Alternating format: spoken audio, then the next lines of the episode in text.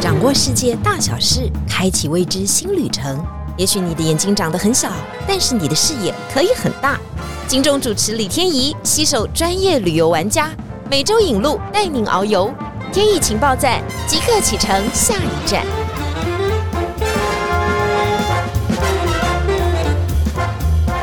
情报站，欢迎大家今天来到节目现场。今天的这个节目呢，其实是我的宣誓大作战，因为我很早以前呢就跟大家说我要去一个地方践行，我是跟我的朋友讲啊，我还没有在这个节目当中跟所有的听众朋友说，但是我现在必须做好这个宣誓哦，因为确实啊，在最近我已经开始在训练，要去哪里呢？尼泊尔，大家说拜托你要去攀登喜马拉雅山哦，我说拜托我不可能去做这件事情的，但是我们要去接近它，因为世界上面神秘的山还有漂亮的山真的很多。哇，那智者要山，仁者要水，是这样吗？那我就希望呢，能够做一个智者哈，继续往山林前进。当然要挑战自己啊，还要在当中一定是要跟自己来孤独的对话哈，这个才是体验人生的一个部分。我不知道这样的讲法对不对啦，但是今天我们有请到一个他已经不知道挑战尼泊尔几次，等会让他自己来好好说明。著名的登山旅游玩家，我们来欢迎鱿鱼。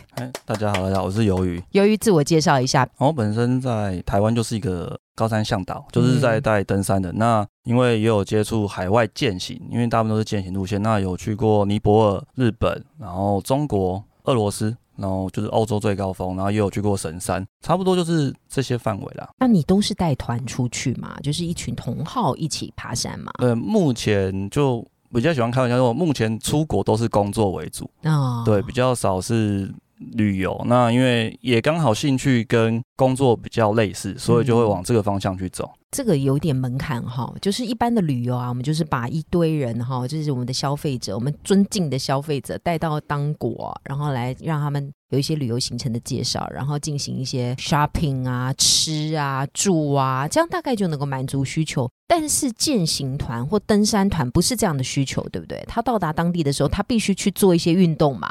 然后这些运动可能会带有一点风险，是这样的解释吗？对，但是我觉得那个需求比较不一样，它可能比较像心理的需求，就是我会去那个地方做比较刻苦的，也不一定刻苦啊，就是比较不一样的挑战。那就是对体力操练的挑战。工作到累，他想去别的地方虐待自己一下的，类似最好不要接到讯号的地方，对不对？对，那山上因为讯号也都不太好，所以应该。当下都比较可以亲近一点。像你们这样的人才，应该都是从大学的登山社出来的。我这样的推论是对的吗？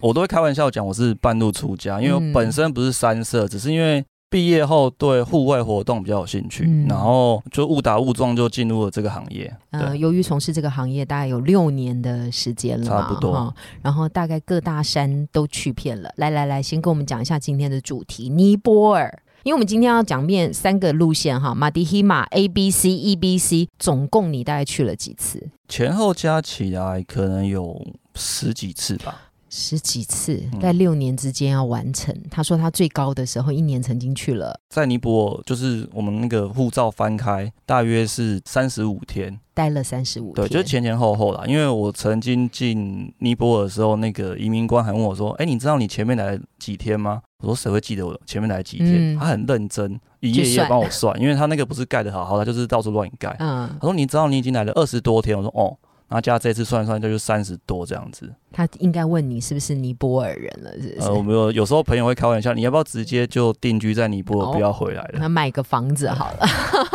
刚刚都纯属开玩笑哈，今天马上要进入我们的正题哦，因为我们对这个地方实在太陌生了。尼泊尔其实它就是一个践行非常发达的地方，可能大家都还不太了解这个地方。其实欧美人士每一年要去尼泊尔从事践行活动已经非常非常多了。在亚洲地区呢，我有查过资料，其实韩国人、日本人去的也是非常多。台湾当然算是比较少，但香港人其实去的蛮多的，因为他们很喜欢。我不知道香港可能没有山吧，他们也很喜欢挑战。那很特别的是，我上次去欧洲的时候，跟我旁边的一个小女生是缅甸人，她也对于尼泊尔的 A、B、C 或 E、B、C 的行程都非常向往。所以我觉得，哇，这个好像是一个世界共通的语言了，就是到尼泊尔去践行这件事情，只是台湾人很陌生。我这样的解释是对的吗？其实这几年疫情前的状况是，慢慢大家对尼泊尔践行这一块其实有越来越向往，因为不管是 A、B、C 那一带有龙灯十大践行路线哦，然后也因为台湾的山可能都爬差不多了，因为三年疫情哦，对，想出去看看。那个践行笔记上，小百月开成这样，百月开成这样，就大家都出过打过卡了。对，那台湾其实有慢慢在往国外去践行，而且尼泊尔本身就是一个践行的天堂，就是它有很多践行路线，大山大水，然后物价对台湾来讲也不算高，就算偏低，所以其实。还不错的消费环境跟践行路线。好的，我们刚刚讲了几个专有名词啊，就是 A B C E B C 马迪希马，这叫做三条路线的名字啊。我们先请鱿鱼帮我们解释一下什么叫 A B C 好不好？A B C 就是所谓的安纳普纳基地，它就是 Annapurna Base Camp，那它是直接就往基地的方向所的践行一条路线。然后 E B C 就是比较广为人知，因为它就是圣母峰基地，就 Everest Base Camp，所以。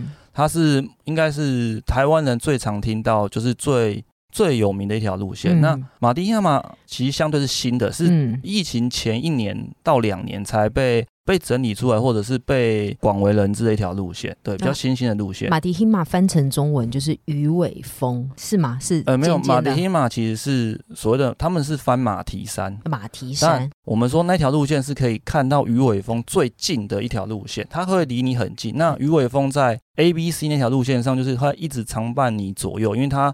山形很特殊，就像鱼的尾巴哦，然后又离你很近。那马蹄马会更近，它会更容易看到那座山的形状。嗯，大家是 Google 一下那个图片呢，就可以看到真的尖尖的，哦这个应该算是这一条践行路线当中的一个标志性的山景了，嗯，对不对？就是看这个马迪希马鱼尾峰，所以这三条路线是不一样的哦，它要到达的高度也不一样嘛。高度可以跟我们稍微介绍一下吗？A、B、C 的话，大概就是四一三零四千一。我们要有个概念哈，跟玉山相比，呃，玉山是三九五二，三九五二，四一三零零，三九五二，这样大概差两百，是吗？两百是不是差很多啊？本来没有高山症的，突然就呃泛起来了。其实，因为高山症我们可以后面再提，那它其实很容易适应的。那个高度，其实你就当做它是一个数字啊。因为尼泊尔的高度跟有时候实际会有点落差，那它就是一个标定，让你觉得，哎，我好像达成了什么。你这个讲话有一点玄机哦。你说现在在维基百科上面那个存在的数字，不一定是真实的数字。呃，它每年是不是都有测量？尼泊尔比较有趣是它的呃 A、B、C 的高度会比较固定，但是因为我不知道是因为测量问题还是什么，因为像 E、B、C。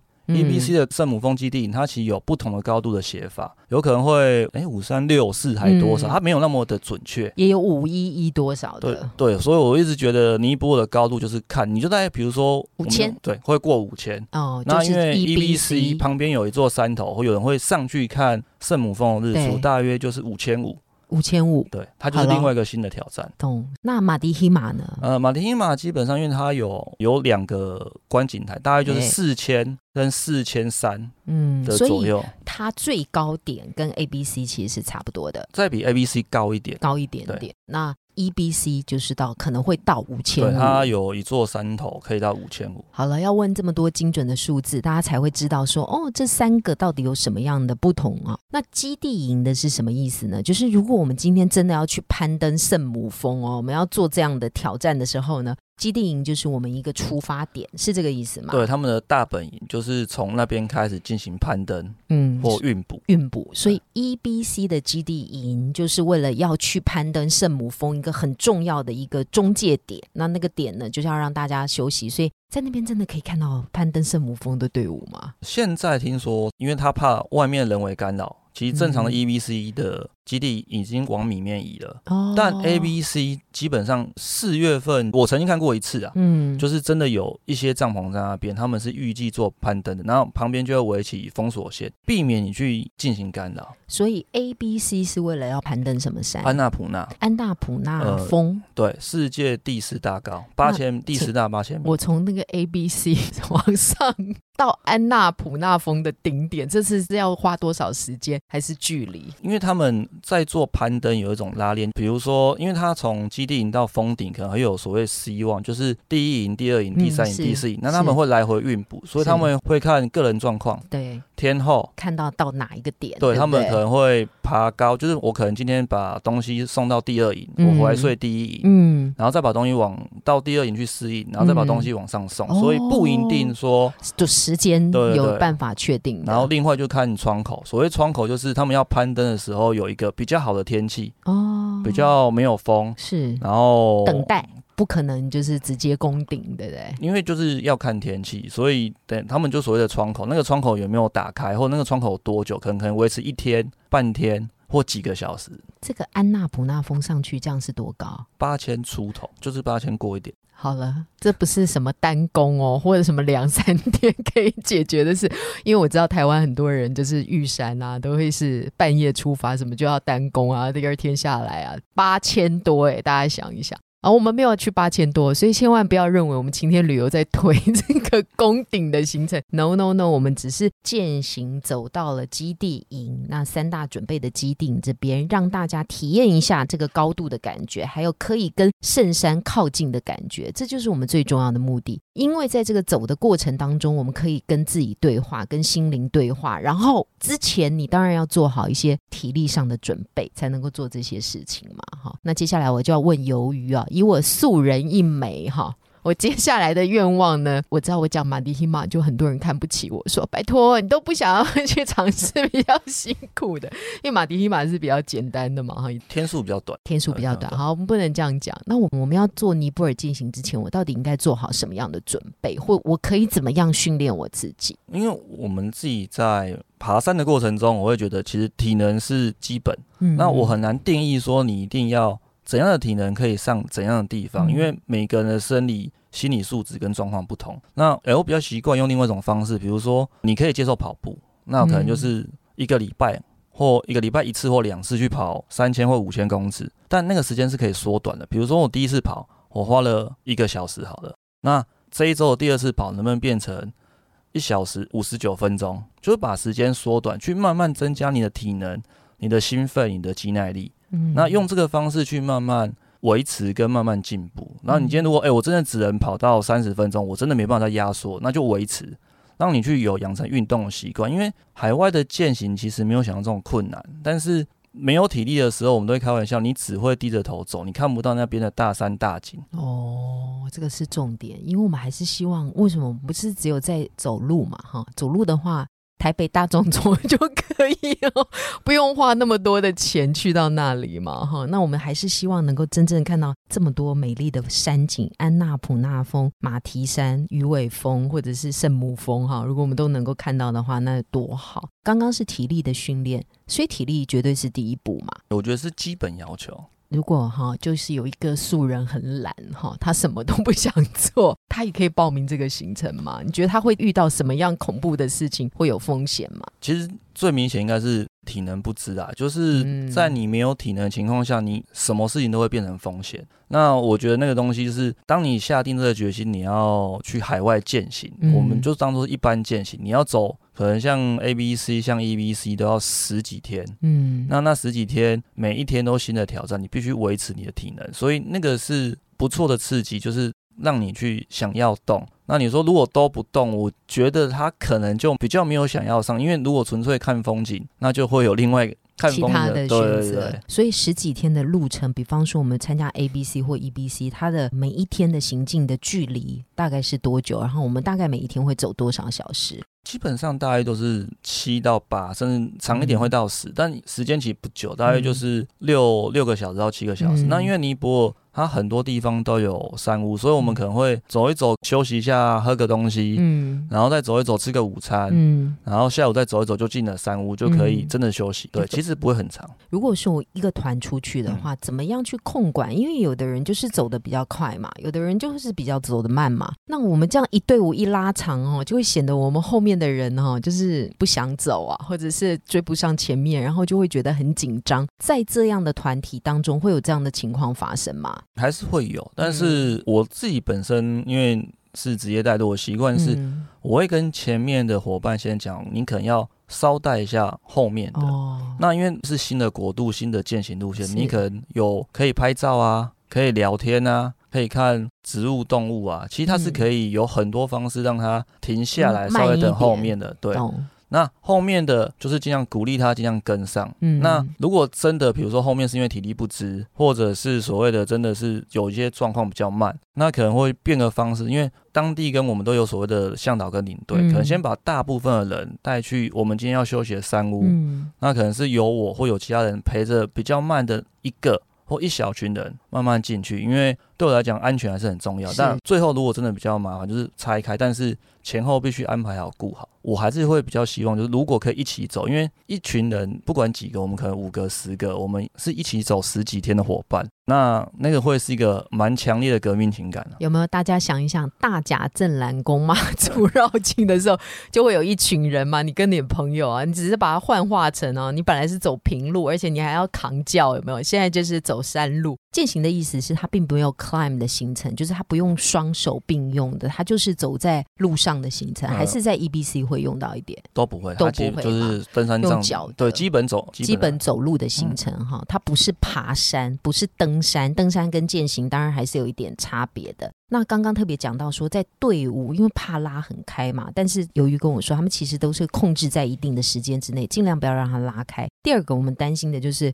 我们都是要到下一个山屋休息啊。那我们十天的行程，这个行李怎么办呢？是当地会有人帮我们服务吗？我们拿尼泊尔来讲，就是尼泊尔基本上当地是有背工的，嗯，它可以背着你大部分就是你行进路上用不到的东西，嗯，所以基本上是你身上只要背当天的，基本上也只有水跟保暖或者是所谓的雨衣，因为你的所谓的真的很保暖的衣物是晚上进山屋才用到，那食物因为。都是在中间的山屋吃，所以你也不用背太多食物，只要背你一天的水，甚至半天的水量就可以了。所以我的旁边会有一个所谓的挑夫，帮我背我其他的行李。挑夫他们会先往前先走，因为那个是晚上才会用到，才会用到的。对哦，等于是人力行李车就对了，就是很快速的前进。对，因为背比较重嘛，他们会比较想要照自己的速度走。哦，对，所以我们只要随身包带着就好了。没错，哇，现在真的是超级方便。我们想说，哦，我一。要背十天的东西，那个行李已经把我们压垮了。不过我听说这些挑夫还卖了一些很特别的东西啊，他们不是只有背东西，他们也有卖水啊，甚至还有卖可乐，是这样吗？哦，那个都在山屋中啊，那有水有可乐有，他们也是会挑到挑东西到那边去卖，对，甚至也有酒啊。哦，对，那其实就是它的山屋，其实有点也是小型杂货店，也有洋芋片。哦，应该是三倍以上的价钱吧？就是越海拔越高就越贵，但是到了那个海拔，其基本上你不会想太多了。对对对，想要喝可乐，此时不喝更待何时？对不对？那个地方人家帮你辛辛苦苦的挑上来，贵一点也是对，是合理的，合理的。第三个问题就要问到吃，我们想说到底要吃什么东西呢？因为那个山屋一听起来就觉得是不是很难吃，或中餐的时候到底没有好的食物，怎么有接下来的体力呢？这一点由于跟我们说明一下好不好？尼泊尔食物其实还蛮多种类的，嗯，然后有炒饭、炒面，有意大有意大利面。你是说中餐、晚餐都有？对，然后有披萨。好了，那我们现在报名一团，我们最担心的问题已经解决。对，然后有当地的。那其实就是你吃的习不习惯。嗯，那我们自己从台湾过去，有些对饮食比较挑剔的，我们甚至会跟他说：，那你如果觉得那个味道会不习惯，可以台湾带一些泡面、泡面，或者是所谓的那个酱料。哦，我看过有人带过辣椒。或带小就每一餐都要配家乡味，就对。有人觉得，哎，我觉得不够辣，我没有辣吃不下。你可以带一些你可以开胃或下饭的东西下去。懂懂。那每个人脚程当然不一样了，是我们不用定点吃饭嘛？到了这个山屋以后，它就会有这样的供给，是这个意思吗？其实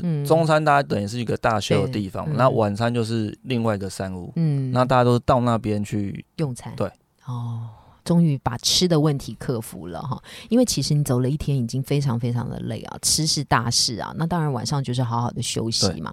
那我们是洗澡该怎么办？还是说都不用洗？因为以前真的流传呐，说我们去那个尼泊尔啊践行的时候都不用洗澡，有些人很高兴，有些人觉得很痛苦。这个到底是什么样评论？尼泊尔基本上它有些地方还是可以洗，那甚至它是算烧热水一壶多少钱？因为它没有。热水器，那有些是烧的，那有些是太阳能。那过某些海拔，我们是以台湾人来考量，是都会建议，比如说你可以用尽量不要洗头啦，尤其是台湾人洗完头有时候没擦干就容易受风寒。那你可以选择拿湿纸巾去湿擦，嗯，对，然后或者是你这可以烧点热水，用热水去稍微温温热一点擦。那不是每个地方都有洗澡，尤其越高海拔的，它的住宿环境越没有那么好，所以变得比较难洗澡，而且当下都也不建议。那是住大通铺吗？还是现在已经改善很多，跟我们那个想象中差很多？没有，尼泊尔它真的就是所谓的房间，就是可能是两人房、三人房、四人房，所以也是可以这样选择，不是大家晚上都累成一片的睡在一起哦，没有这样子。对对对，所以其实我们现在的旅游已经是非常舒适了。就算是践行也是一样的，而且我听说有一些两人房当中它是有独立的卫浴的，对，也是可以直接提供的。这三年来，可能因为疫情，他们还蛮多新的。三屋就开始把卫浴放在里面，不用公用卫浴哦，不用大半夜就出来走来。对，不然那个大半夜，大家先不用说认不认识彼此好了，大半夜的温度可能是零下吧。呃，有些地方是啊，海拔比较高的是。那这个时候都不想要出来的时候，就会影响自己的身体，好吗？所以现在这个尼泊尔也有很多的山屋都改善了这些方式。嗯，对，今年去看的时候还蛮多的都改善了。嗯，这个是他们自己的还是国外的团队进来营运的？蛮多都是自己。他们就是自己的房子或自己的土地去盖的，所以他是我们传统中所谓的雪巴人吗？还是他的种族已经不是我们传统中想的这样子？呃，雪巴通常会比较高海拔，那有些其实就是当地的居民，就是另外的族，因为尼泊尔也是多民族的，所以他不是大部分遇到都还不是雪巴啦。嗯，对，大家知道吗？雪巴你要看到他们是五千公尺以上哦，因为他们的肺可能只能生活在这么高的地方，就跟海里的鱼一样，他们是另外不同的族群。很特别嘛，嗯，对他们本来的环境，对他们的本来环境，还有他们生成的体质啊，就跟一般的常人不一样，所以这个就是尼泊尔食衣住行啊，大家都想到了。好，最后最后我们来谈衣服好了啊，因为我们都不知道说，哎，到底登山健行，我们到底要该怎么穿呢？虽然我们这样问，由于觉得非常的基本。但是呢，到这个尼泊尔啊，一定要穿很厚吧，因为怕很冷，是这样吗？其实不会啊，因为尼泊尔平常来白天在践行的温度其实也有十五到二十度，尤其大太阳，因为它海拔高，所以其实辐射照下其实蛮热的，太阳光蛮热，所以我的习惯都还是所谓的就是登山界常讲洋葱式穿法，嗯，我会穿着薄长袖，嗯，薄长裤，嗯，然后可能会带一个保暖衣物，从我们所谓中层，那那个中层可能是。刷毛衣或者是化纤，就是你可能吃中餐啊，或者是天气变阴的时候会冷，所以披上，嗯，然后最后再一件外套，那个外套就是防水的，可能是 Gore-Tex，嗯，可能是雨衣，嗯，对，然后就这样子。那基本上你晚上睡觉很厚的，像羽绒衣那一种。真的很保暖的，就放在给背弓的袋子里面，就不用背着。OK，对，诶，因为刚刚那个鱿鱼还讲说，有的时候山区变化会大嘛，哈，有的时候那个羽绒衣你穿着，第一个当然很热啊，爬一爬就很热。第二个，如果碰到雨的话，它是会有重量的，反而更惨。嗯，应该说羽绒衣它湿掉之后，它就没有保暖效，所以它让它它就很难干，所以在你山区湿掉之后，那件衣服就没有用了。嗯，所以我就以羽绒类型的，晚上啊，你可能休息的身体比较容易凉，就拿来做保暖用。它只有穿薄长袖，因为你知道现在坊间还有卖什么什么石墨烯呀。羊毛的这个材质啊，就当做你的内层，看你的需求，感觉这些都不用，不一定要穿到，对不对？我会建议在台湾试过了，因为每个人体质跟耐热、耐冷程度不同。嗯，对。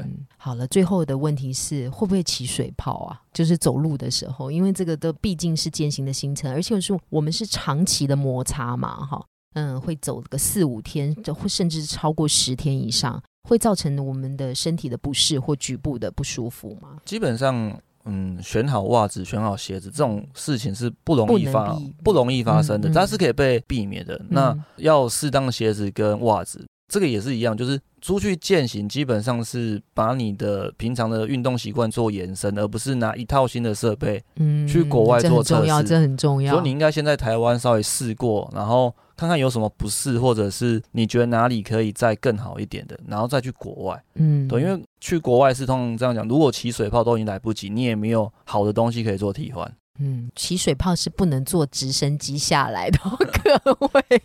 我们在下一集的节目当中啊，将跟大家来讨论一下高山症啊，因为看起来这个鱿鱼哥碰到的状况还真是不少哈。那在这个一路上的登山的或践行的路程当中，到底有哪一些有趣的故事，或真的很悲催的故事？在下一集的节目当中，我们持续请鱿鱼来到我们的节目。晴天旅游呢，就从今年开始，我们特别推出了践行的行程。那晴天旅游真是第一次做践行的行程，当然也希望大家能够共襄盛举啊！因为我们本来就是属于高品质的旅行社的团队，也希望在践行的这一方面呢，提供持续带给大家这种比较好的舒适的体验。嗯，虽然尼泊尔以前大家觉得环境不好，但是在晴天旅游的操盘之下呢，其实未来呢，这个所有的践行，尼泊尔的践行将会变得很不一样。那希望我们能够带给大家这样的体验。好，我们今天非常谢谢由于来到现场。那么。如果大家对于尼泊尔践行相关有任何的提问的话，也欢迎大家继续的留言跟我们分享哦。同时也订阅我们的频道，